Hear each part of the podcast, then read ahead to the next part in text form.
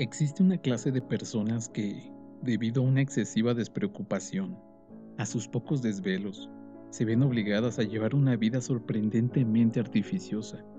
No hay muchas, pero a veces, cuando menos se lo espera, uno se topa con una de ellas. El doctor Tokai pertenecía a esa clase de personas. Para poder ser fieles a sí mismas, por decirlo así, en el mundo torcido y complejo que las rodea, estas personas necesitan entregarse a una serie de operaciones de ajuste, aunque por lo general ellas mismas ni siquiera se dan cuenta de las penosas artimañas a las que tienen que recurrir para sobrevivir. Están convencidas de que viven de un modo totalmente natural y honesto, sin trampas ni máscaras, y cuando, por algún capricho del destino, un rayo de luz especial procedente de alguna parte se filtra e incide sobre lo artificial o lo antinatural de su comportamiento, la situación adopta a veces un cariz trágico y otras cómico. Por supuesto, también existen numerosas personas afortunadas, no puede expresarse de otra manera, que mueren sin llegar a ver esa luz o que, pese a verla, no les afecta. A continuación, quisiera describir a grandes rasgos lo que en un principio tuve la oportunidad de conocer de este personaje llamado Tokai.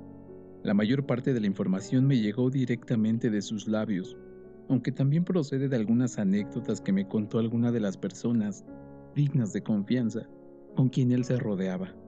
Incluiré, además, ciertas elucubraciones personales del estilo esto es lo que debió de ocurrir, derivadas de palabras y actos muy característicos de él, elucubraciones a modo de una blanda masilla que rellena los intersticios entre un hecho y otro lo que quiero decir, en definitiva, es que no se trata de un retrato elaborado solo mediante datos puramente objetivos.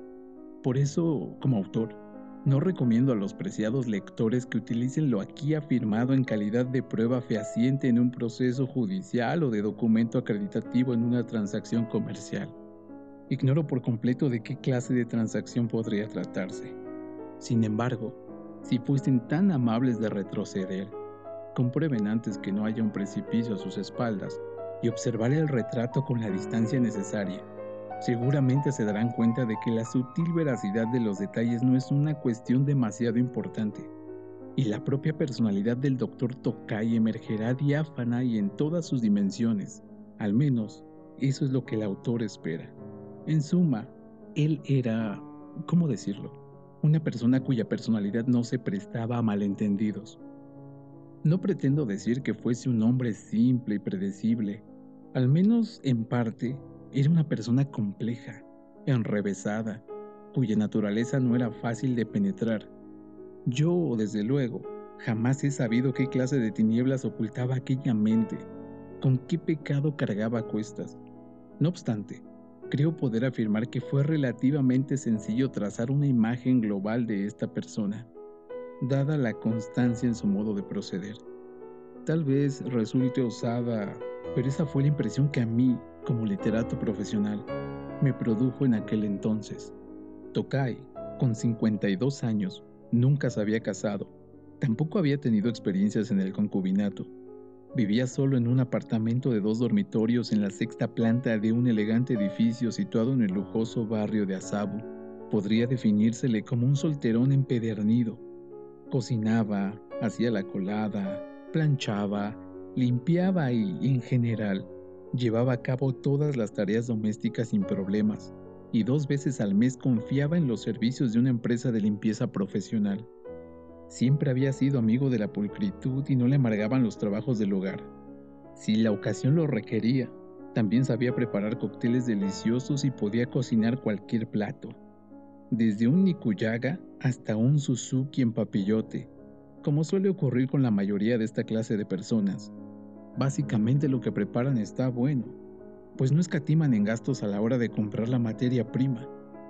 Prácticamente jamás se había sentido incómodo por el hecho de no tener a una mujer a su lado, ni se aburría, ni se entristecía por tener que dormir solo, al menos hasta cierta ocasión, cabe decir.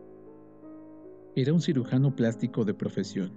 Dirigía la clínica de cirugía estética Tokai en Roppongi.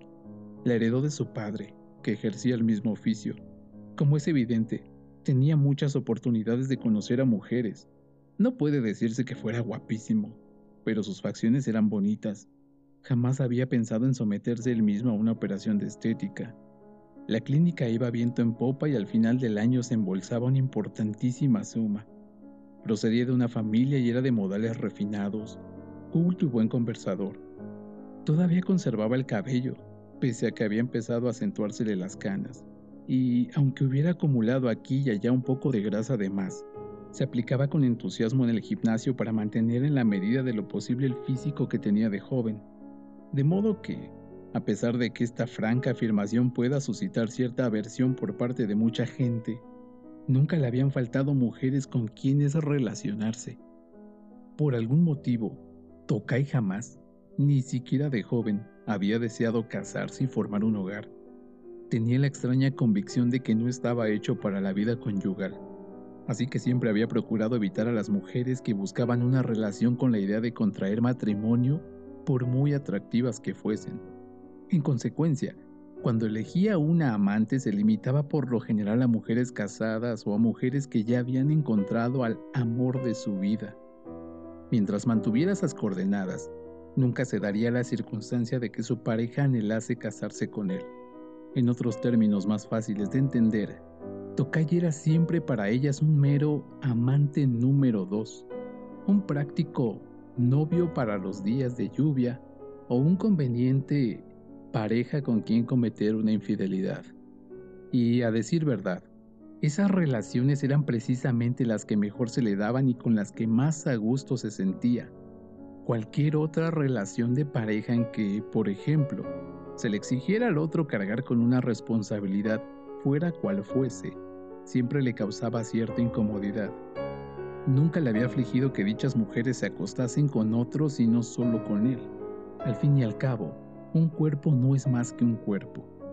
Tokai, principalmente desde su condición de médico, así lo creía, y ellas, principalmente desde su condición de mujer, en general, así lo creían también. A Tokai le bastaba con que pensasen solamente en él cuando estaban con él.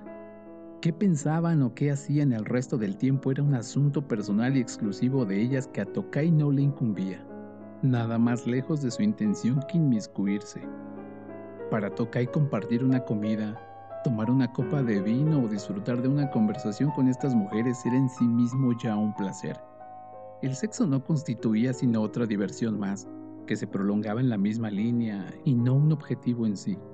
Antes que nada, lo que buscaba era una relación en el plano intelectual con las mujeres. Lo que viniese después ya era otro asunto, y eso hacía que ellas se sintieran atraídas de forma natural por él, que disfrutasen del tiempo que pasaban juntos sin reservas y que, como resultado, aceptasen a Tokai con agrado. No deja de ser una apreciación personal, pero me parece que gran parte de las mujeres del planeta, sobre todo las atractivas, están hasta la coronilla de hombres ávidos de sexo. A veces se lamentaba de no haber hecho un recuento de las mujeres con quienes había mantenido esa clase de relaciones durante más o menos los últimos 30 años, pero nunca le habían interesado las cantidades. Él solo buscaba la calidad. Tampoco era demasiado exigente con el físico de sus parejas, Bastaba con que no tuviesen ningún defecto grave que despertara su interés profesional y que no fuesen tan aburridas como para ponerse a bostezar solo con mirarlas. El físico de una persona puede cambiarse prácticamente por completo, siempre que uno quiera y disponga de suficiente dinero. Como especialista en aquel ámbito, conocía un número sorprendente de casos. Más que eso, valoraba que fuesen despiertas, inteligentes y que tuviesen sentido del humor las mujeres de conversación pobre o las que carecían de opinión, por muy extraordinario que fuese su aspecto físico, lo desazonaban profundamente. Ninguna técnica quirúrgica podría mejorar la capacidad intelectual. Disfrutar de una conversación durante una comida con una mujer encantadora e inteligente, entablar una animada charla mientras se acariciaban metidos en la cama. Tokai atesoraba esos momentos como lo más preciado de la vida. Jamás había tenido que superar ningún problema importante en las relaciones con las mujeres. Los empalagosos conflictos emocionales no eran de su agrado.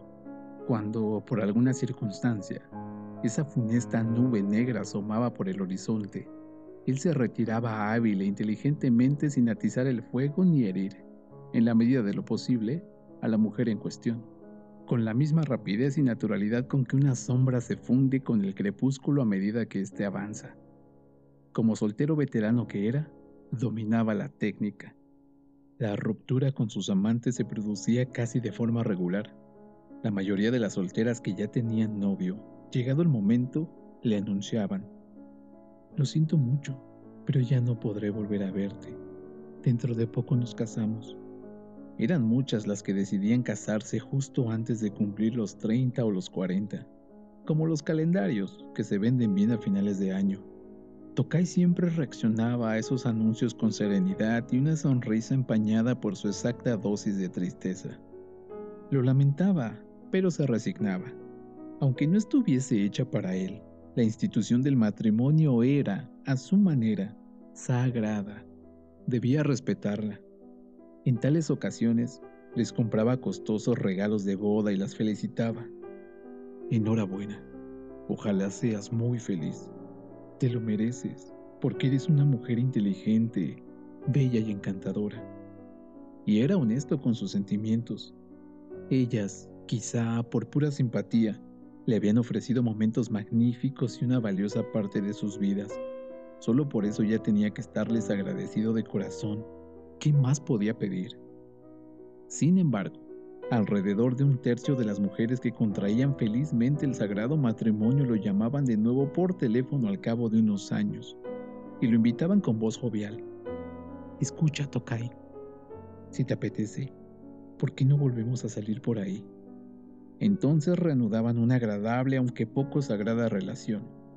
Así tenía lugar el tránsito de una relación entre solteros despreocupados a otra un poco complicada, pero con todo, dichosa entre un soltero y una mujer casada, aunque en realidad lo que hacían seguía siendo prácticamente lo mismo, solo aumentaba un poco el nivel de artificiosidad. De esas mujeres a las que dejaba de ver porque se habían casado, dos tercios no volvían a ponerse en contacto con él. Seguramente llevaban una tranquila y satisfactoria vida matrimonial. Sin duda se habrían convertido en excelentes amas de casa y habrían tenido varios niños, los maravillosos pezones que una vez había acariciado con suavidad. Ahora debían de amamantar a un bebé. Aún así, Tokai se alegraba de ello. Casi todos sus amigos estaban casados. También tenían hijos. Tokai había estado varias veces en sus casas, pero jamás había sentido envidia. De niños todavía eran encantadores a su manera, pero al llegar a secundaria y al instituto, odiaban a los adultos casi sin excepción se volvían agresivos, se metían en líos a modo de desquite y mortificaban despiadadamente los nervios y el aparato digestivo de sus padres.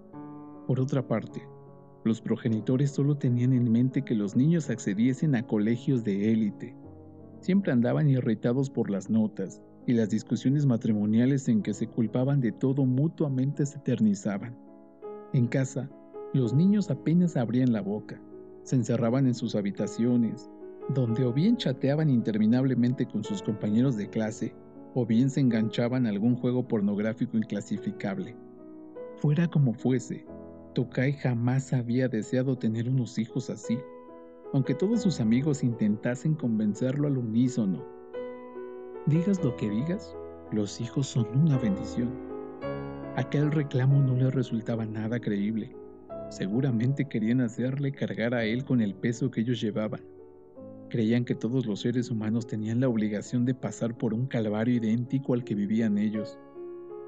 Yo mismo me casé, siendo aún joven, y desde entonces he llevado una vida matrimonial ininterrumpida, pero da la casualidad de que no tengo hijos y que, por lo tanto, entiendo en cierta medida su punto de vista, aunque perciba en él un leve perjuicio esquemático y una exageración retórica.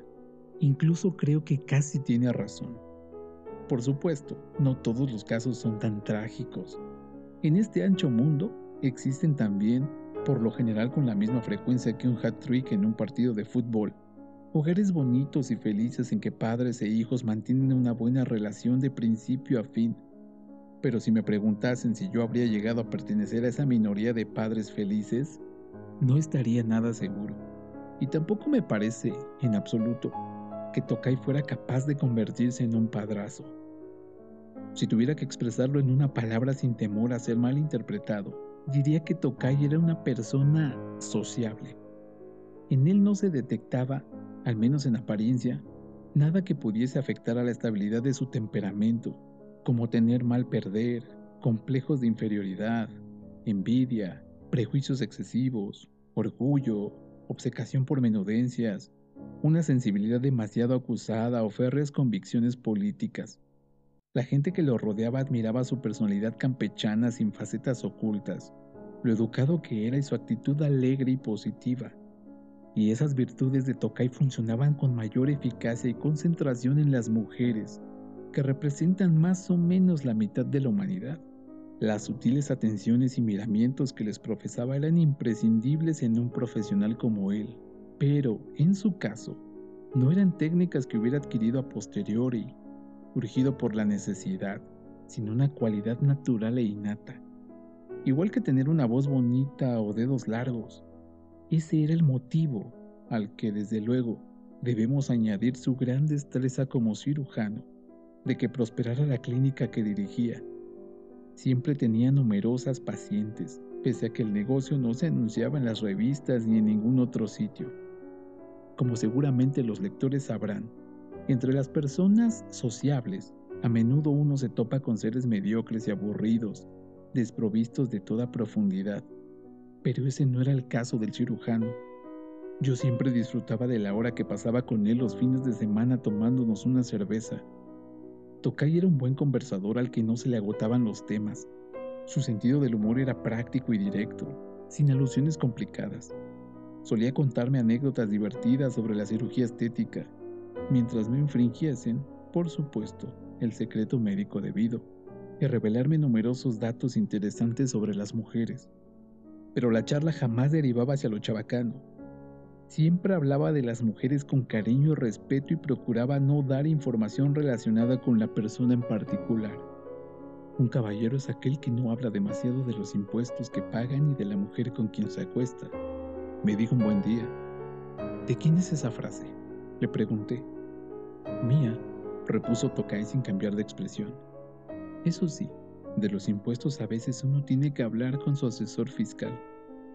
Para Tokai, tener al mismo tiempo dos o tres novias era algo normal, puesto que ellos tenían a sus maridos o a sus parejas, daban prioridad a esa parte de sus obligaciones y como es lógico, el tiempo que le dedicaban a él era reducido.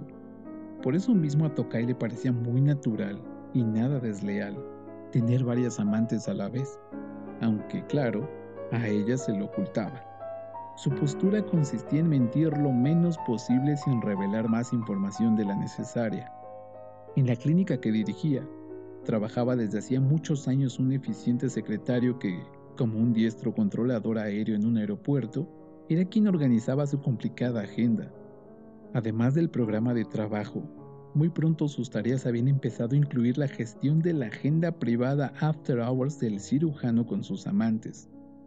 Estaba al día de todos los detalles de la animada vida privada de Tokai y desempeñaba sus funciones de manera muy profesional, sin abrir la boca más de lo necesario ni poner gesto de asombro ante tamaño ajetreo. Gestionaba con habilidad el trasiego para que las citas amorosas no se acumulasen. Aunque dicho así suena increíble, Casi se sabía hasta los ciclos menstruales de cada una de las mujeres con quien el cirujano salía. Cuando éste se marchaba de viaje con una de ellas, el secretario se encargaba de conseguir los billetes de tren y hacer las reservas del ryokan o del hotel en cuestión. Si no fuera por aquel competente secretario, sin duda la maravillosa vida de Tokai no habría discurrido con tal esplendor.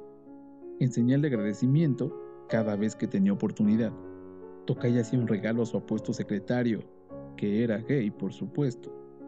Afortunadamente, aún no le había ocurrido que nunca el marido o la pareja de una de sus novias se enterase de sus relaciones y se montase un drama, o que Tocay se viera en una situación comprometida.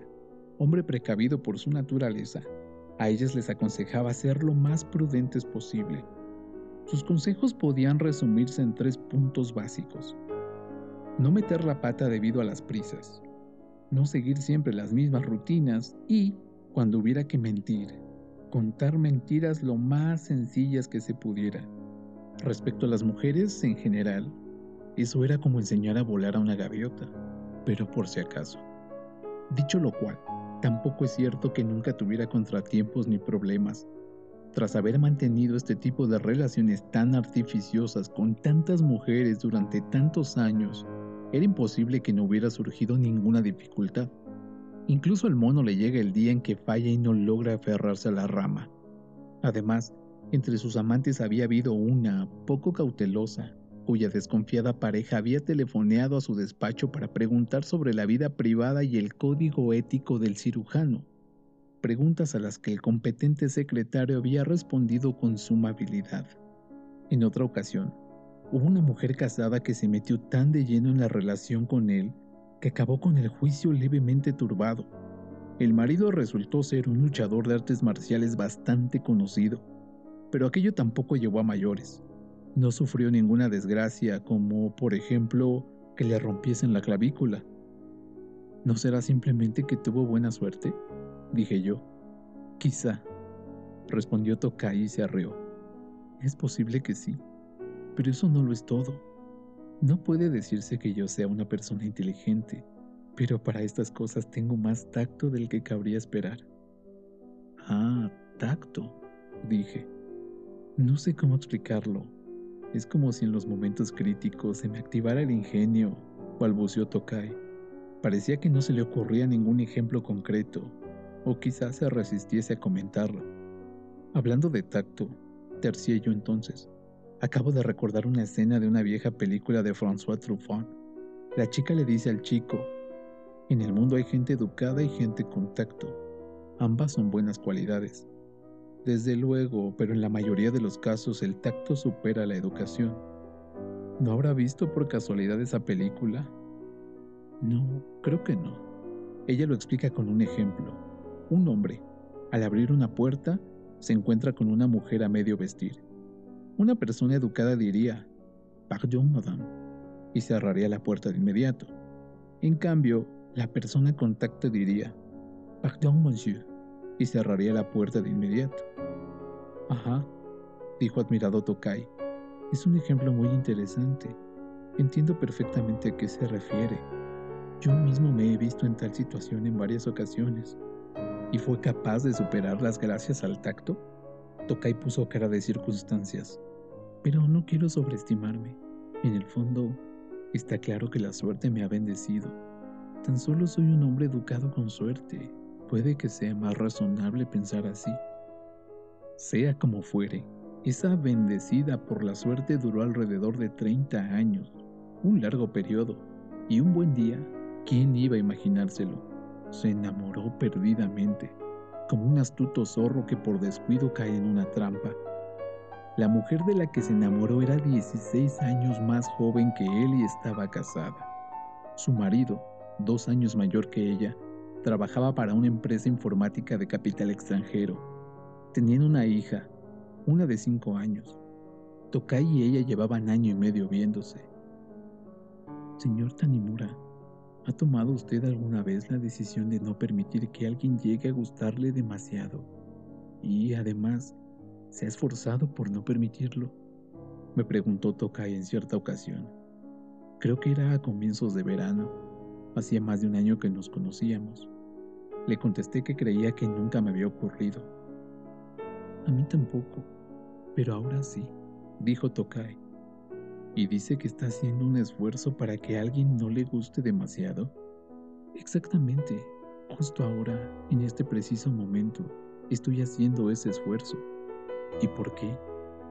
Por un motivo muy sencillo. Cuando alguien te gusta demasiado, lo pasas mal, sufres. Como no creo que mi corazón sea capaz de soportar tal peso, me esfuerzo todo lo posible para que no me guste. Parecía hablar en serio, en su expresión no se percibía ni un atisbo de su habitual humor. Concretamente, ¿cómo se esfuerza? Le pregunté. Quiero decir, ¿cómo consigue que no le guste demasiado? De distintas maneras, pero básicamente procuro pensar en los defectos. Le saco todos los que se me ocurren, o más bien aspectos que no me agradan demasiado, y hago una lista. Luego lo repito una y otra vez mentalmente, como si recitara mantras, y me convenzo de que no debo enamorarme más de la cuenta. ¿Funciona? No, no mucho, admitió Tokai negando con la cabeza. En primer lugar, apenas se me ocurren cosas negativas de ella. Además, la verdad es que incluso me siento muy atraído por esas partes negativas. En segundo lugar, mi corazón se ha vuelto incapaz hasta de juzgar qué es más de la cuenta y qué no. No consigo ver la línea divisoria. Es la primera vez en mi vida que me siento tan desorientado. Yo le pregunté si, pese a haber salido con tantas mujeres, nunca había experimentado semejante turbación. Es la primera vez, afirmó el cirujano. Seguidamente, rebuscó en el fondo de su memoria hasta dar con un viejo recuerdo. Ahora que lo pienso, sí, cuando iba al instituto viví algo semejante, aunque fue breve. Era como si, al pensar en otra persona, sintiese punzadas en el pecho y fuese prácticamente incapaz de pensar en nada más. Pero aquello fue una especie de amor no correspondido sin ningún futuro. Lo de ahora es completamente distinto. Ya soy un adulto hecho y derecho e incluso mantengo relaciones sexuales con ella. Y a pesar de todo, estoy desconcertado. Tengo la impresión de que si sigo pensando en ella, hasta el funcionamiento de mis órganos acabará por alterarse, sobre todo los de los aparatos digestivo y respiratorio. Tokai guardó silencio un rato, como para cerciorarse del estado de sus sistemas digestivo y respiratorio. Por lo que me dice, parece que, al tiempo que se esfuerza usted para que no le guste demasiado, desea en todo momento no perderla. Aventuré. Sí, en efecto. Desde luego es una contradicción una fractura interna. Deseo al mismo tiempo cosas opuestas. Por mucho que me esfuerce, jamás funcionará. No hay solución. Pase lo que pase, no voy a perderla. Si eso ocurriera, acabaría perdiéndome a mí mismo. Pero ella está casada y tiene una hija. Exacto. ¿Y qué opina ella de la relación que mantienen? Ladeando un poco el cuello, Tokai pareció pensar la respuesta. ¿Sobre qué opina ella de nuestra relación? dijo al cabo. No tengo otra cosa que conjeturas, y las conjeturas solo me confunden aún más. Lo único que me ha dejado claro es que no tiene intención de divorciarse de su marido, que está además su hija y no quiere destruir su hogar. Sin embargo, mantiene una relación con usted. Por ahora, quedamos cuando se nos presta una oportunidad, pero no sé qué pasará en el futuro ella teme que a la larga el marido acabe por descubrir lo nuestro.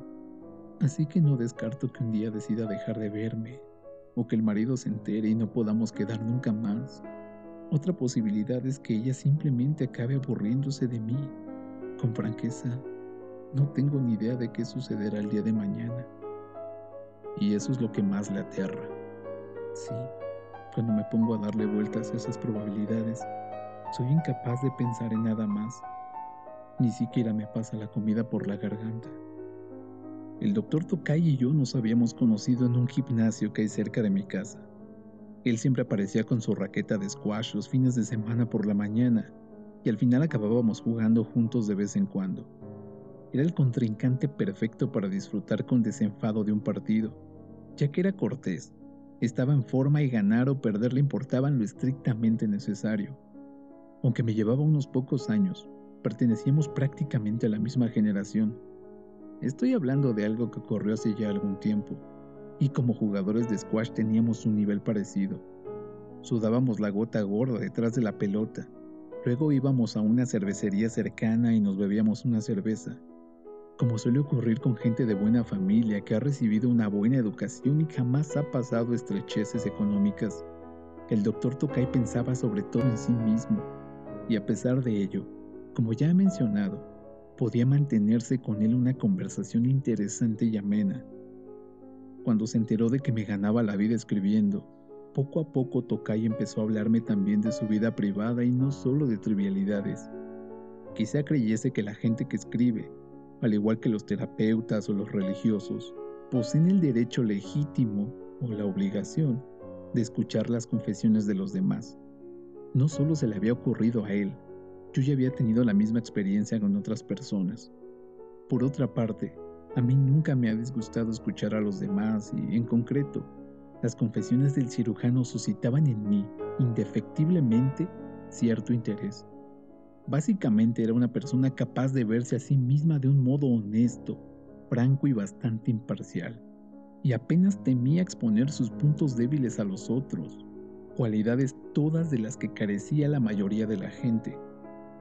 He salido, dijo Tokai, y en varias ocasiones, con mujeres de facciones más bellas que las de ella, con mujeres con cuerpos más espléndidos, con mejor gusto y con un corte de pelo más bonito que el suyo. Pero todas esas comparaciones carecen de sentido, porque para mí es un ser especial.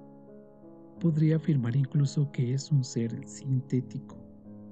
Todas las cualidades que posee se concentran y compactan en un solo núcleo. No pueden extraerse una a una y medir o analizar si son inferiores o superiores a las de cualquier otra. Y lo que hay en el núcleo es lo que me atrae tan poderosamente, como un potente imán. Es algo que sobrepasa la razón. El doctor y yo estábamos tomando dos grandes vasos de Black and Tan, mientras picábamos unas patatas fritas y unos pepinillos. Comparada con esta cuita tras nuestro encuentro, la aflicción del pasado no vale nada. Gonshun Agon Atsutada, dije, sin saber cómo había logrado acordarme. En una clase en la universidad me explicaron que el encuentro del poema se refiere a una cita acompañada de relaciones carnales entre un hombre y una mujer. Ese día solo pensé, ah, se trata de eso. Pero a esta edad por fin empiezo a entender por propia experiencia, los sentimientos del poeta, la honda sensación de pérdida tras haberse encontrado con la mujer amada, haberse unido a su cuerpo y haberle dicho adiós. Si lo piensa, ese sentimiento no ha cambiado en miles de años, ¿no cree?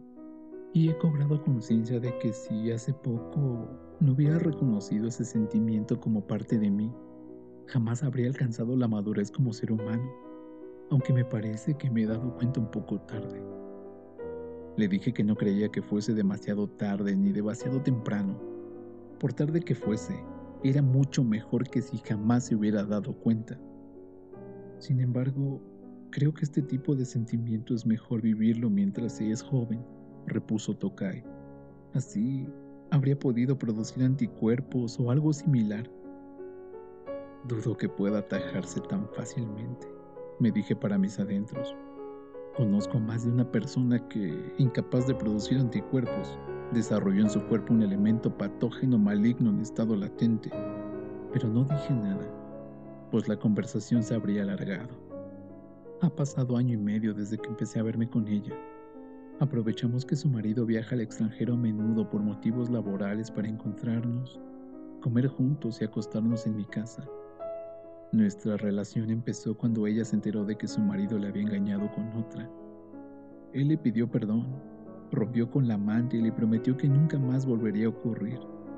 Pero eso no bastó para aplacar los sentimientos de ella.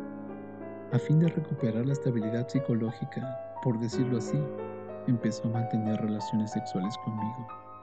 Llamarle venganza quizás suene un poco exagerado, pero las mujeres necesitan esa clase de reajuste emocional. Suele ocurrir. Yo no estaba seguro de si realmente solía ocurrir, pero seguí escuchando en silencio. En todo este tiempo hemos disfrutado y nos lo hemos pasado muy bien juntos. Conversaciones animadas, secretos íntimos solo nuestros, largas sesiones de sexo delicado. Creo que hemos compartido bellos momentos. Ella es muy risueña, se ve que disfruta cuando se ríe, pero a medida que la relación ha continuado, poco a poco he ido enamorándome cada vez más profundamente. Ha llegado un momento en que no puedo dar marcha atrás, y en los últimos tiempos me ha dado por preguntarme a menudo, ¿qué demonios soy? Como no capté las últimas palabras o las oí mal, le pedí que me las repitiese. Últimamente pienso a menudo en ¿qué demonios soy? repitió. Es una pregunta difícil, comenté. Lo es, sí, una pregunta muy difícil. repuso Tokai, y asintió varias veces, como para reafirmar su dificultad. La leve ironía de mi comentario debió de pasarle inadvertida. ¿Qué demonios soy? prosiguió. Hasta ahora he desempeñado mi trabajo de cirujano plástico sin plantearme preguntas. Me formé en el Departamento de Cirugía Plástica de la Facultad de Medicina. Al principio ayudé en el trabajo a mi padre como asistente, pero cuando mi padre empeoró de la vista y se retiró, me hice cargo de la clínica. Modestia aparte, creo que soy un buen cirujano. En el campo de la cirugía estética hay de todo, trigo y cizaña. Todo es publicidad y pompa. Y hay quien a escondidas hace lo que no debe, pero en nuestra clínica siempre hemos sido honrados y jamás hemos tenido ningún problema grave con nuestros clientes. Como profesional, eso es algo que me enorgullece. Además, tampoco me quejo de mi vida privada. Tengo amigos y de momento estoy sano. No sufro achaques. Disfruto de la vida a mi manera, pero en los últimos tiempos no dejo de preguntarme, ¿qué demonios soy? Y bastante seriamente. Si me despojaran de mi carrera y de mis habilidades de cirujano plástico, si perdiese el confortable estilo de vida que llevo y sin mayor explicación me arrojasen al mundo desnudo, ¿qué demonios sería? Tokai me miró a los ojos, como esperando mi reacción. ¿Por qué le ha dado de repente por pensar esas cosas? Pregunté. Creo que empecé a pensar en ello a raíz de un libro que leí hace poco sobre los campos de concentración nazis. En él se cuenta la historia de un médico internista que fue enviado a Auschwitz durante la guerra. De pronto, un ciudadano de ascendencia judía que ejercía la medicina por libre en Berlín fue arrestado, junto a su familia, enviado a un campo de concentración. Hasta entonces había recibido el amor de los suyos, se había ganado el respeto de la gente. Sus pacientes confiaban en él y había llevado una vida acomodada en una elegante mansión. Tenía cuatro perros y los fines de semana tocaba, como violonchelista amateur, música de cámara de Schubert y Mendelssohn con sus amigos. Disfrutaba de una existencia plácida y llena de bienestar. Pero, en un giro inesperado de la fortuna, se vio arrojado a un lugar que es un infierno en vida. Allí pasó de ser un acaudalado berlinés y un respetado médico a ser menos que un ser humano lo apartaron de su familia, lo trataron como a un perro y apenas le daban de comer. Dado que el jefe del campo sabía que era un médico de renombre y que en algún momento podría serles de utilidad, día a día iba librándose de morir gaseado, aunque ignorara qué ocurriría la mañana siguiente. En un arrebato, cualquier carcelero podría matarlo a golpes con una porra.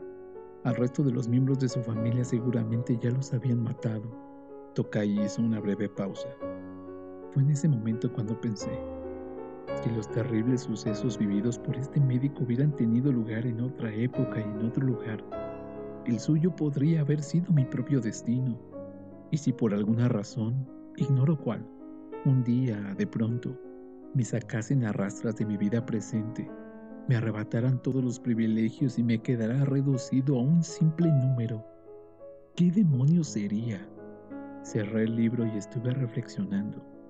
Aparte de mis conocimientos y de mi reputación como cirujano plástico, solo soy un hombre de 52 años, sin ninguna cualidad o habilidad especial. Estoy sano, sí, pero he perdido la fuerza que tenía cuando era joven. No podría soportar largo tiempo un trabajo físico intenso. Si tuviese que nombrar algunos de mis méritos, como mucho podría decir que sé elegir buenos Pinot Noir que conozco unos cuantos restaurantes, locales de sushi y bares en que me tratan a cuerpo de rey, que sé escoger complementos elegantes cuando tengo que hacer un regalo a una mujer y que toco un poco el piano. Si la partitura es fácil, puedo interpretarla a primera vista, pero si me enviaran a Auschwitz, nada de eso me serviría. Yo estaba de acuerdo. Saber de Pinot Noir Tocar el piano como aficionado o ser un buen conversador seguramente de nada vale en un lugar así. Permítame que le pregunte algo, prosiguió. ¿Alguna vez ha pensado usted lo mismo, señor Tanimura? ¿En qué demonios se convertiría si su capacidad para escribirle fuera arrebatada? Se lo expliqué. Yo partía de considerarme un mero ser humano, nada más. y había iniciado mi actual vida como quien dice en cueros. Empecé a escribir por azares del destino y afortunadamente conseguí ganarme la vida con ello. Pero para reconocer que soy un simple ser humano sin ningún valor o habilidades especiales no necesitaba imaginarme situaciones tan extremas como las de los campos de concentración de Auschwitz. Tokai se quedó pensativo. Debía ser la primera vez que se topaba con alguien que pensara así. Le entiendo. Puede que la vida sea más llevadera de ese modo, ¿no? No sin cierto reparo, le indiqué que no sabía hasta qué punto podía afirmarse que fuese llevadero para un don nadie empezar la vida en cueros. Desde luego, repuso Tokai. Tiene razón. Empezar una vida desde cero debe ser bastante duro. En ese aspecto, creo que he tenido más suerte que muchos, pero duele. En otro sentido distinto, abrigar dudas sobre el valor de la propia existencia después de haber adquirido con los años un estilo de vida y determinado estatus social. Empiezo a pensar que la vida que he llevado hasta ahora ha sido un total desperdicio sin sentido.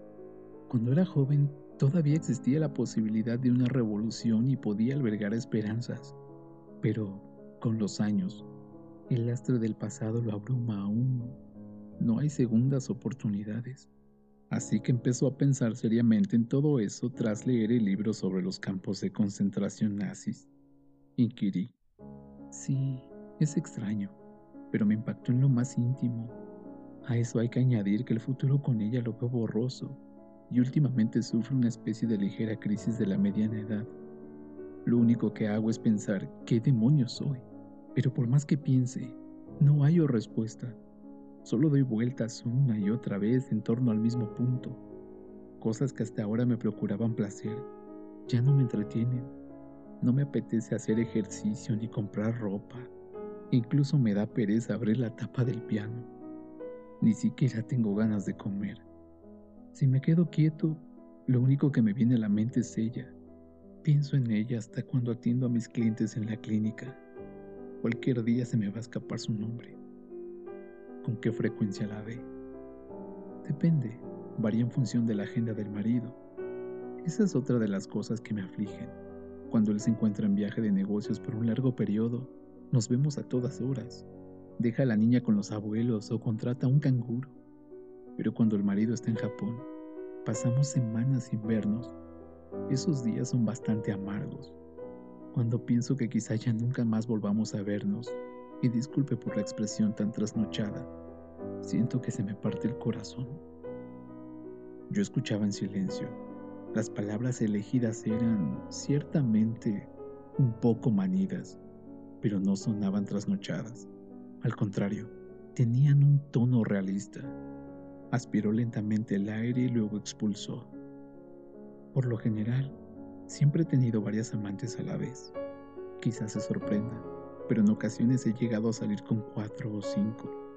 Si no podía quedar con una, quedaba con otra, y con total despreocupación. Sin embargo, curiosamente, desde que me siento atraído por ella, el resto de las mujeres ha perdido su encanto. Aunque quede con otra, su imagen no deja de acudir a mi mente. No consigo alejarla. Los síntomas son graves. Los síntomas son graves, pensé, e imaginé a Tokai llamando a una ambulancia por teléfono. Por favor, envíen una ambulancia urgentemente. Los síntomas son graves. Me cuesta respirar y tengo la sensación de que el corazón se me va a partir. Un tema preocupante es que cuanto más la conozco, prosiguió el cirujano, más me gusta. Llevamos un año y medio viéndonos y ahora estoy mucho más prendado que al principio. Tengo la sensación de que algo tiene presos nuestros corazones. Cuando su corazón se mueve, tira del mío, como dos barcas atadas por una cuerda, que no se pueden cortar, pues no existe ningún cuchillo capaz de cortarla. Ese es otro sentimiento nuevo para mí. Me angustia pensar en qué demonios me convertiré si esta sensación va a más. Ya veo, dije, pero Tokai parecía esperar una respuesta más sustanciosa. Señor Tanimura, ¿qué puedo hacer?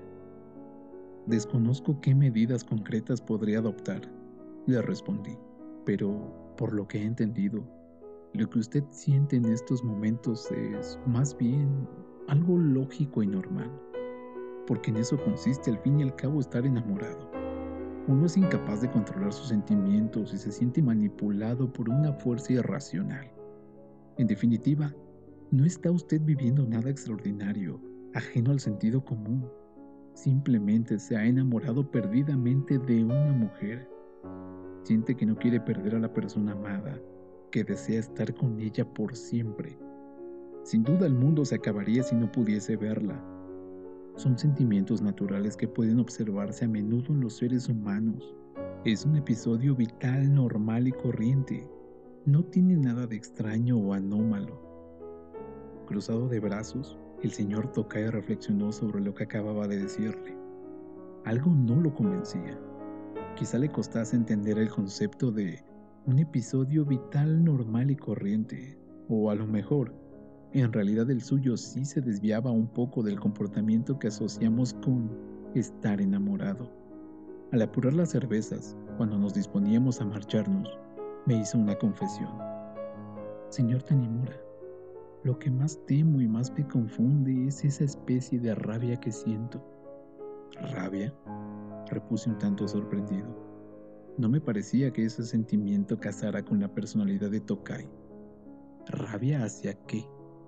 Él negó con la cabeza. No lo sé. No se trata de rabia hacia ella, de eso estoy seguro. Pero cuando no la veo, cuando es imposible que nos veamos, Noto crecer la rabia en mi interior. Ni yo mismo comprendo cuál es su objeto, pero es una rabia tan intensa como jamás he experimentado. Me entran ganas de coger cuanto haya a mi alcance en la habitación y lanzarlo por la ventana. Las sillas, la televisión, los libros, los platos, los cuadros enmarcados, todo. Me importa un bledo darle en la cabeza a algún viandante y matarlo. Es absurdo, pero en esos momentos lo pienso así. Hasta ahora, naturalmente, he logrado controlarla, pero puede que llegue el día en que sea incapaz de aplacar mi rabia y quizá acabe haciéndole daño de verdad a alguien.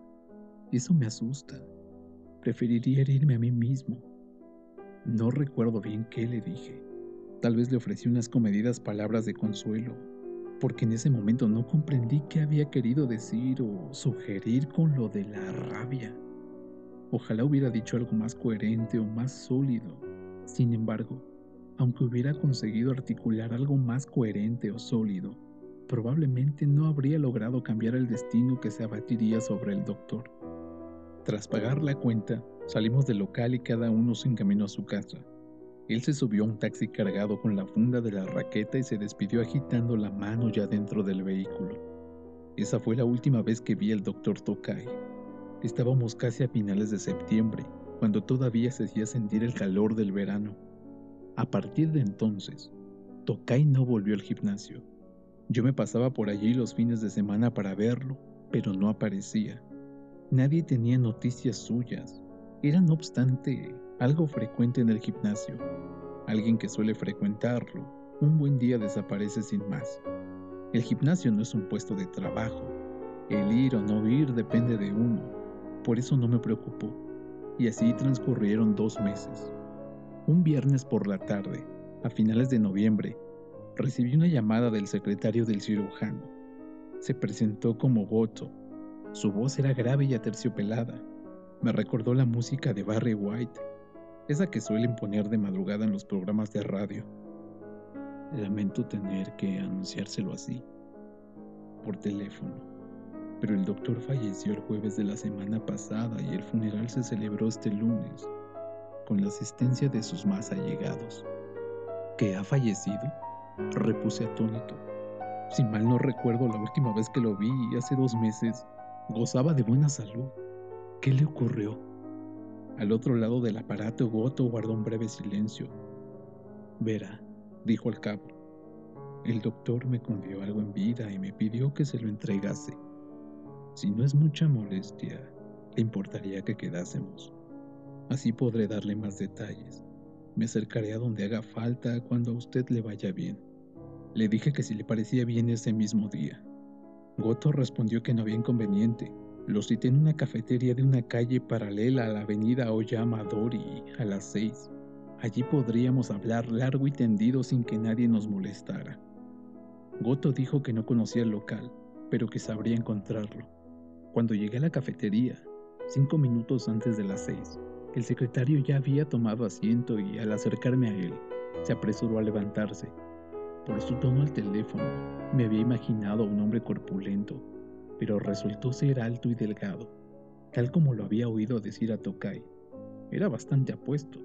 Vestía un traje marrón de lana, camisa blanca y corbata color mostaza oscuro. Su indumentaria era impecable. También llevaba arreglado el cabello, tirando a largo. El flequillo le caía sobre la frente con un aire desenfadado. Andaría por los 35 años y si no le hubiera oído a Tokai decir que era gay, me habría parecido un muchacho joven normal y corriente, bien arreglado. Todavía quedaba en él un resto de mocedad. Tenía barba. Estaba tomándose un doble expreso. Tras intercambiar un breve saludo, también pedí lo mismo. Falleció de una manera repentina, ¿no? Aventuré.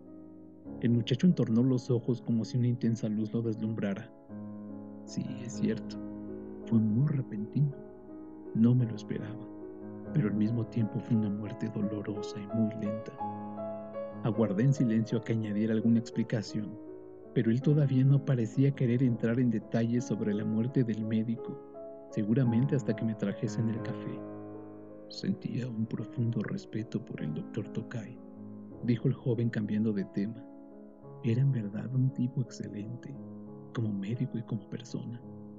Cuánto aprendí de él. Llevo casi 10 años trabajando en la clínica. Si no me hubiera topado con él, ahora no sería quien soy. Era una persona íntegra y transparente, siempre sonriente. Nunca se jactaba de nada. Prestaba atención a quienes lo rodeaban, sin hacer distinciones, y todo el mundo le quería. Jamás le oí hablar mal de nadie. Ahora que lo decía, yo tampoco le había oído hablar mal de nadie. El señor Tokai me habló mucho de usted, dije. Me decía que, de no ser por su secretario, no podría llevar la clínica como era debido y que su vida privada sería un desastre. Goto esbozó una débil y triste sonrisa. No se crea, yo no valgo tanto. Solo intenté serle de ayuda en todo cuanto podía, entre bastidores. Para ello me esforcé a mi modo fue una gran satisfacción. Una vez el camarero trajo el expreso y se alejó, Goto por fin abordó la muerte del médico. El primer cambio que me llamó la atención fue que el doctor había dejado de almorzar. Hasta entonces, todos los días a la hora de comer se llevaba sin falta algo a la boca, aunque fuese algo ligero. Era una persona muy estricta en lo relativo a las comidas, independientemente de lo ocupado que estuviera. Sin embargo, a partir de cierto momento dejó de almorzar. Si le decía, tiene que comer algo, me respondía, no te preocupes, simplemente no tengo apetito. Fue a principios de octubre. Este cambio me inquietó, porque el doctor no era una persona dada a cambiar de rutinas. Apreciaba la vida ordenada más que cualquier otra cosa, y no solo dejó de almorzar, de pronto también dejó de frecuentar el gimnasio. Solía ir tres veces a la semana a practicar natación, jugar al squash o hacer aparatos, pero pareció perder todo interés. Luego empezó a descuidarse en el vestir. ¿Cómo decirlo? Su forma de vestir era cada vez más desaliñada, a pesar de que siempre había sido una persona pulcra y elegante. En ocasiones se ponía la misma ropa durante días y se volvió más taciturno como si siempre estuviera imbuido de algún pensamiento, hasta que al poco tiempo dejó prácticamente de hablar y cada vez se quedaba más y más ensimismado. Si me dirigía a él, era como si no me escuchara. Por otra parte, también dejó de citarse con mujeres fuera del horario de trabajo. Todos esos cambios los notó porque era usted quien controlaba su agenda, ¿no? Exacto. Sobre todo, las relaciones con las mujeres eran parte fundamental del día a día del doctor. De hecho, eran la fuente de su vitalidad. Resultaba muy raro que de pronto todo eso se hubiera quedado en nada. A los 52 años uno no es precisamente un vejestorio. Sin duda sabrá que el doctor Tokai llevaba una vida bastante activa en lo que a mujeres se refiere. Lo cierto es que tampoco lo ocultaba. No quiero decir que se jactara de ello, sino que era totalmente franco. El joven Goto asintió. Sí, en ese aspecto era muy franco. A mí también me contó muchas historias. Precisamente por eso me extrañaron esos cambios tan repentinos, pero no quiso contarme lo que le pasaba. Fuera lo que fuese, lo guardaba para sí como un secreto íntimo. Yo, claro, probé a preguntarle si le había ocurrido algo o si tenía alguna preocupación, pero el doctor se limitaba a negar con la cabeza y no se desahogaba. De hecho, apenas abría la boca, solo iba menguando día a día ante mis ojos. Estaba claro que no se alimentaba lo suficiente, pero yo no podía inmiscuirme en su vida privada, aunque fuese de talante campechano. No era de los que invitan a la gente a entrar en su mundo. Yo, que trabajé para él como secretario durante tantos años, únicamente fui a su casa una vez. Fue un día en que me envió desde la clínica a buscar algo que se había dejado olvidado. Las únicas que entraban y salían libremente de su hogar debían ser las mujeres con quienes mantenía relaciones íntimas. A mí no me quedaba más remedio que acercábalas, intranquilo, a distancia. Goto volvió a soltar un leve suspiro como si quisiera expresar resignación respecto a las mujeres con quienes mantenía relaciones íntimas. ¿Se le notaba que iba menguando día a día? Pregunté.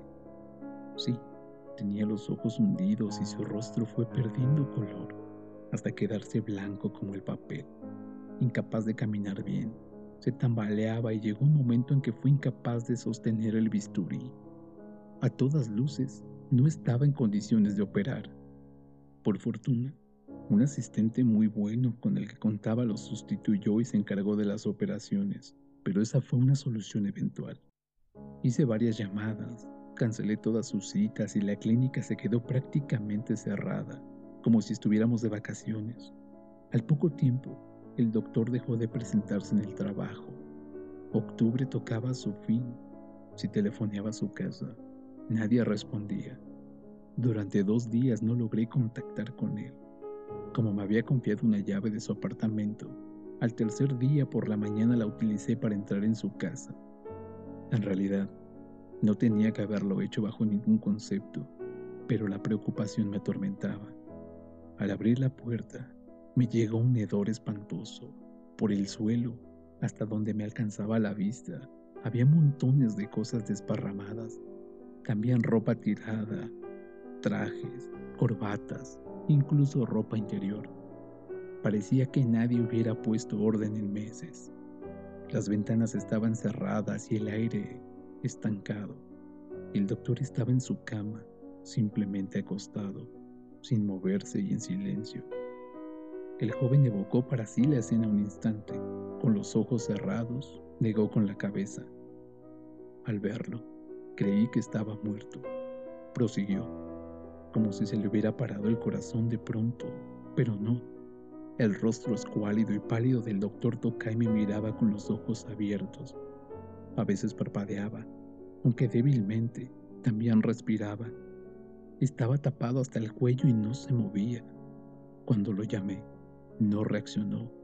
Sus labios resecos permanecieron fuertemente cerrados, como si los hubieran cosido. Tenía barba, lo primero que hice entonces fue abrir las ventanas para airear la habitación.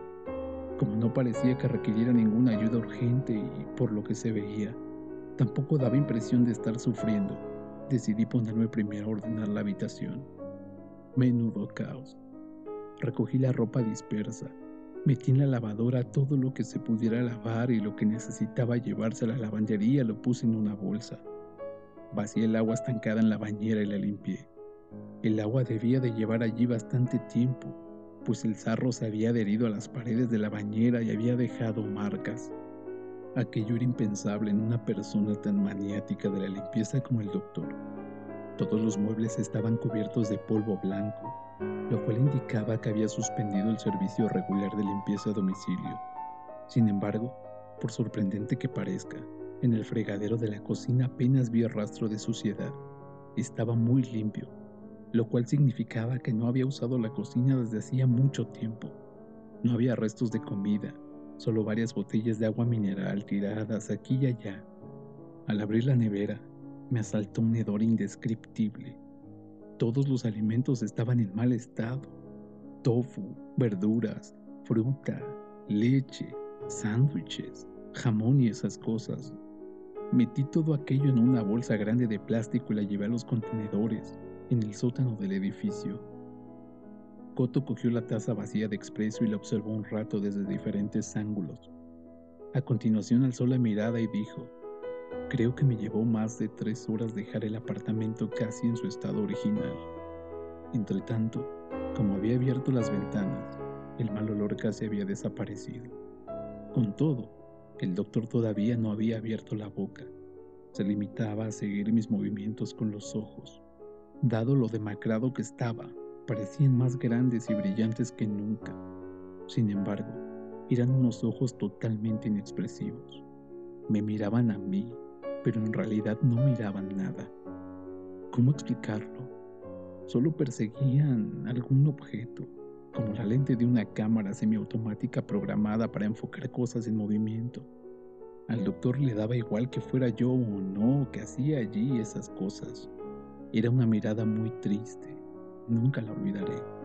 Luego lo afeité con una maquinilla eléctrica. Le lavé la cara con una toalla humedecida.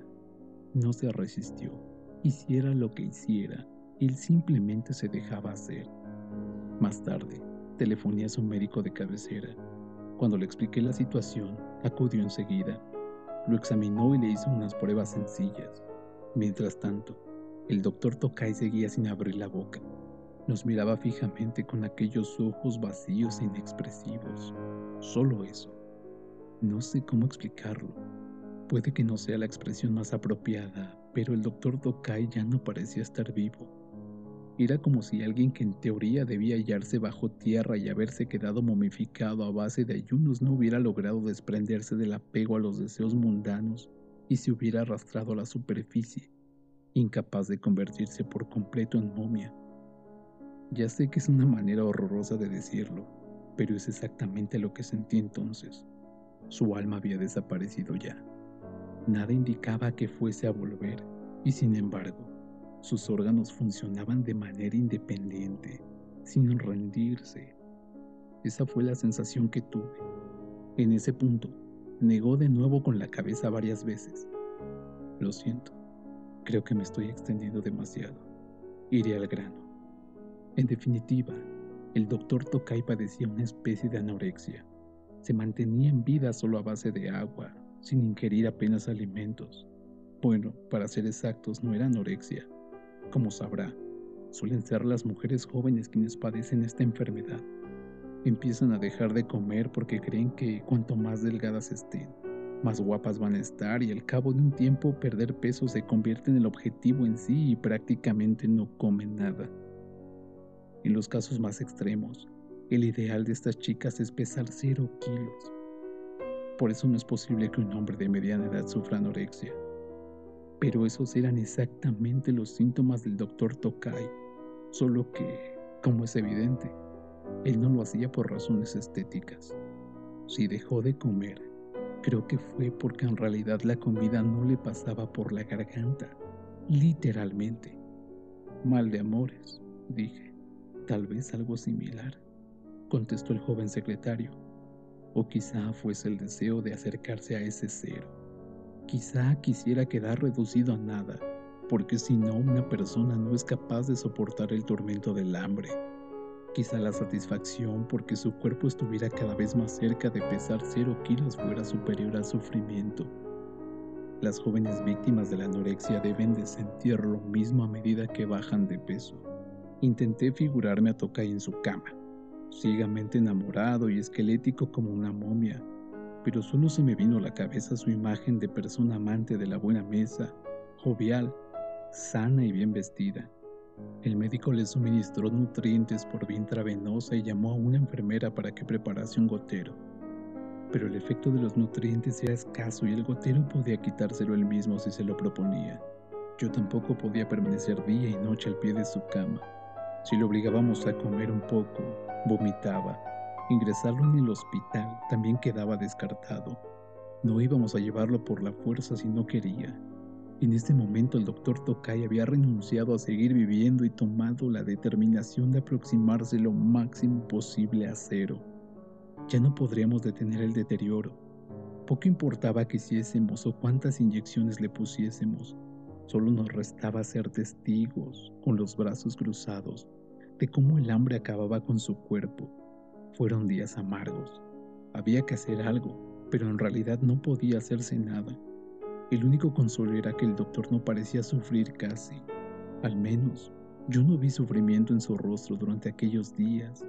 Iba a diario a su casa, recogía el correo, limpiaba, me sentaba a su lado mientras él dormía y le hablaba de esto y de aquello. Le informaba de asuntos profesionales, comentaba cosas triviales, pero el doctor no decía ni una sola palabra, no reaccionaba. Yo ni siquiera sabía si seguía consciente o no. Estaba allí quieto en silencio, mirándome a la cara con unos ojos inexpresivos, muy abiertos, de una transparencia sorprendente. Casi parecía que pudiera verse el otro lado. ¿Le habría ocurrido algo con esa mujer? Pregunté. Él mismo me contó que mantenía una relación seria con una mujer casada y con una hija. Sí, desde hacía un tiempo había empezado a tomarse las cosas muy en serio respecto a esa relación había puesto fin a sus demás relaciones frívolas y, por lo visto, ocurrió algo grave entre los dos. Eso debió de quitarle las ganas de vivir. Probé a llamar a la casa de esa mujer, pero fue el marido y no ella quien se puso al teléfono. Le dije, ¿querría hablar con su esposa de una cita en nuestra clínica? Ya no vive aquí, dijo el marido. Le pregunté dónde podía encontrarla. No lo sé, contestó fríamente el marido y colgó sin más. Volvió a hacer una breve pausa. En suma, dijo al cabo, al final conseguí localizarla. Se había marchado de casa, abandonado a su marido y a su hija y vivía con otro hombre. Por un instante me quedé sin habla. Me costaba entender todo aquello. ¿Quieres decir que plantó a su marido y al señor Tokai? Pregunté luego. En otras palabras, sí, afirmó titubeante el secretario, y frunció ligeramente el ceño. Había un tercer hombre. Desconozco los pormenores, pero por lo visto es más joven que ella. Personalmente, algo me dice que se trata de un individuo poco recomendable. Ella huyó de su casa con él. Parece ser que el doctor Tokai no había sido más que un trampolín, por decirlo así, y ella lo usó a su antojo hay indicios de que el doctor ingresó en la cuenta de la mujer bastante dinero. Examinando los pagos y las tarjetas de crédito del doctor, he comprobado que hubo movimientos bastante extraños de grandes sumas de dinero. Imagino que ella se lo gastó en caros regalos, o tal vez en saldar deudas. No hay evidencias que justifiquen el uso de ese dinero e ignoro los detalles pero lo que sí sé es que la cantidad que retiraron en un periodo de tiempo tan corto asciende a una buena suma. Solté un hondo suspiro. Menudo desastre. El joven asintió. Creo que sí. Por ejemplo, ella le hubiera dicho, no puedo separarme de mi marido y mi hija, así que hemos de cortar de raíz nuestra relación. Y hubiera roto con él. Seguramente el doctor habría podido soportarlo, dado que estaba muy enamorado como nunca lo había estado. El batacazo habría sido sin duda terrible, pero no al extremo de comprometer su propia vida. Si hubiera habido un motivo razonable, por muy profundo que hubiese caído, en algún momento el doctor habría levantado la cabeza. Pero la aparición de un tercer hombre y el hecho de que ella lo hubiera manipulado con tanta destreza supuso un golpe muy fuerte para el doctor Tokai. Yo lo escuchaba en silencio cuando el doctor falleció, solo pesaba ya unos 35 kilos, prosiguió Goto, teniendo en cuenta que normalmente pasaba de los 70. Se había quedado reducido a la mitad. Le sobresalían las costillas como las rocas en la playa cuando baja la marea. Su aspecto era tal que uno tenía que apartar la vista.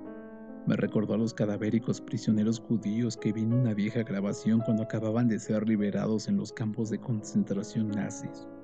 Campos de concentración. Sí, en cierto sentido sus previsiones habían dado en el blanco. Últimamente no dejo de pensar en qué demonios soy. En términos médicos, continuó el secretario, la causa directa del fallecimiento fue una insuficiencia cardíaca.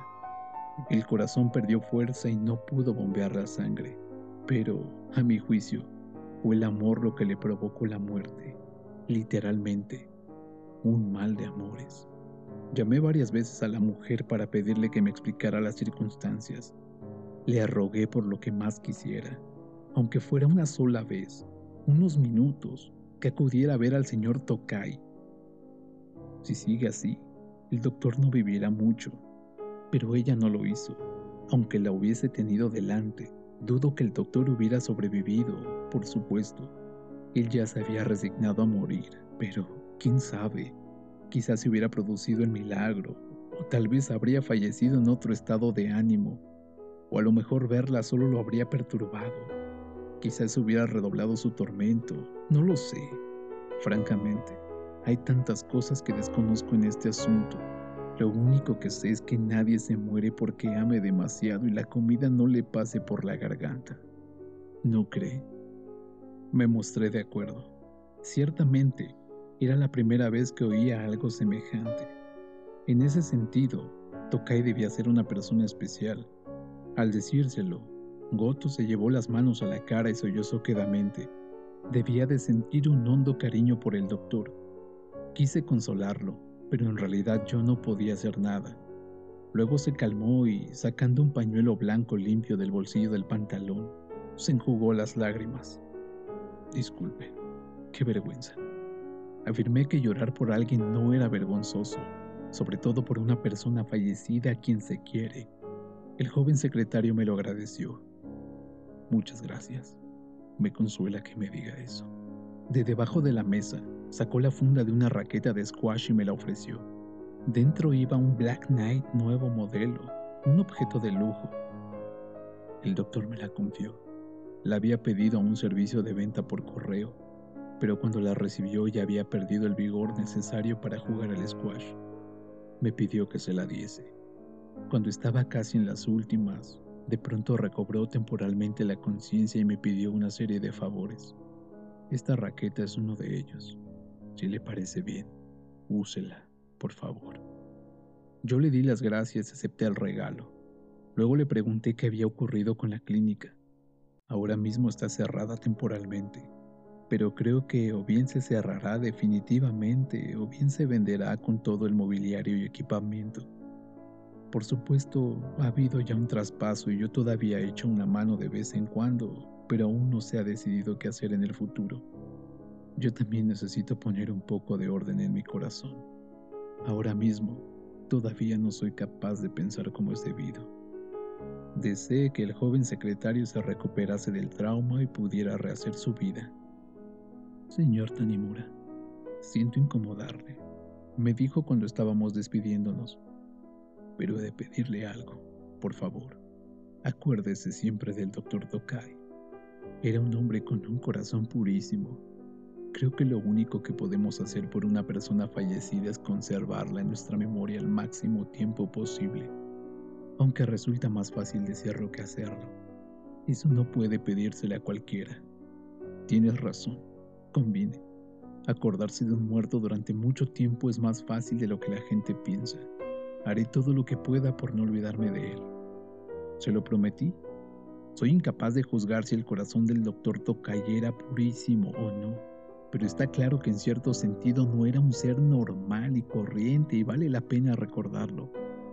A continuación, nos despedimos con un apretón de manos. Por ese motivo, es decir, para no olvidarme del doctor Tokai, escribo estas líneas. Para mí, el método más eficaz de recordar algo es dejarlo por escrito. A fin de no causar molestias a los protagonistas, he modificado un poco los nombres y los lugares, pero los hechos en sí sucedieron casi tal cual se relatan. Ojalá el joven Goto lea este texto, esté donde esté.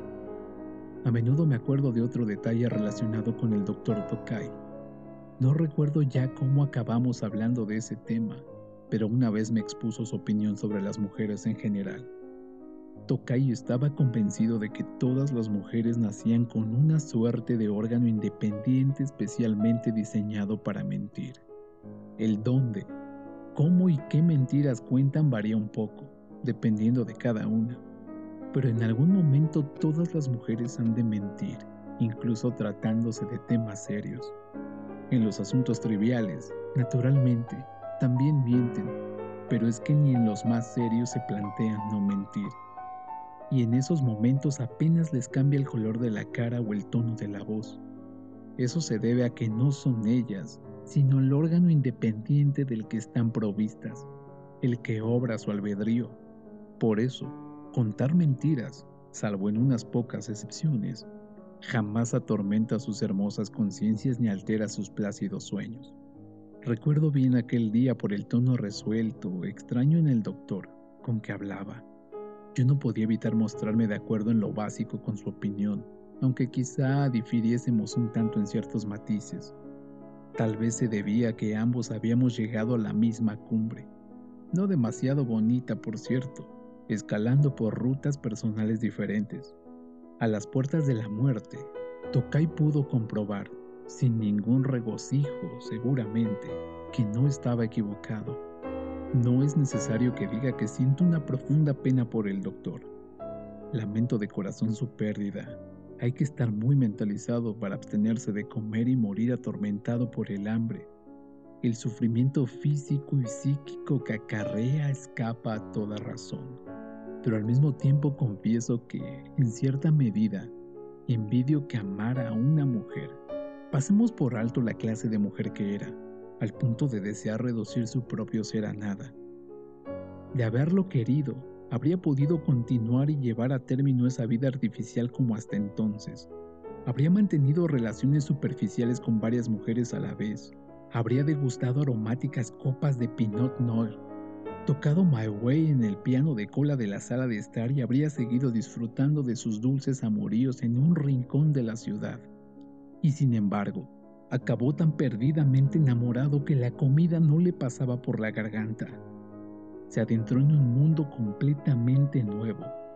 Vio un paisaje que nunca había visto y en consecuencia se precipitó hacia la muerte, tomando prestadas las palabras del joven Goto. Se fue reduciendo a nada. No puedo juzgar qué vida hubiera sido para él más feliz, en el sentido exacto de la palabra, o más genuina, Igual que para el joven Goto, el destino que el doctor Tokai vivió de septiembre a noviembre de aquel año está para mí lleno de interrogantes. Yo sigo practicando squash, aunque tras la muerte de Tokai me mudé y cambié de gimnasio. En el nuevo gimnasio, he decidido jugar con un contrincante fijo. Cuesta dinero, pero resulta más cómodo. Casi nunca utilizo la raqueta que el doctor me regaló, entre otras razones porque es demasiado ligera para mí y cuando siento esa ligereza no puedo evitar recordar su cuerpo escuálido. Cuando su corazón se mueve, tira del mío, como dos barcas atadas por una cuerda que no se puede cortar, pues no existe ningún cuchillo capaz de cortarla. Muy tarde descubrimos que estaba atado a la barca equivocada, pero ¿acaso puede afirmarse eso con toda certeza? Creo que, igual que aquella mujer, probablemente, se había valido del órgano independiente para mentir. El doctor Tokai también se sirvió, salvando las distancias, por supuesto, de un órgano independiente para amar. Fue una acción heterónoma ante la cual su voluntad nada valía. A posteriori, resulta fácil para un tercero censurar con gesto triunfante sus actos o negar con la cabeza en señal de pena, pero sin la intervención de ese órgano que eleva nuestras vidas, nos empuja hacia el fondo, perturba nuestros corazones, nos muestra hermosos espejismos y a veces nos empuja hacia la muerte, nuestra existencia seguramente sería mucho más anodina, o acabaría convirtiéndose apenas en una sarta de artimañas. Desde luego, no hay forma de saber en qué pensaba Tokai, cuáles fueron sus pensamientos en el umbral de una muerte que él mismo escogió. Pero al parecer, en medio de esa profunda pena y sufrimiento, recobró la conciencia, aún temporalmente, para decir que me legaba aquella raqueta de squash nueva. Quizá con eso quería transmitir algún mensaje. Tal vez vislumbró en sus últimos momentos una suerte de respuesta a la pregunta de qué era él. Y quizá el doctor quiso comunicármela. Tengo esa sensación.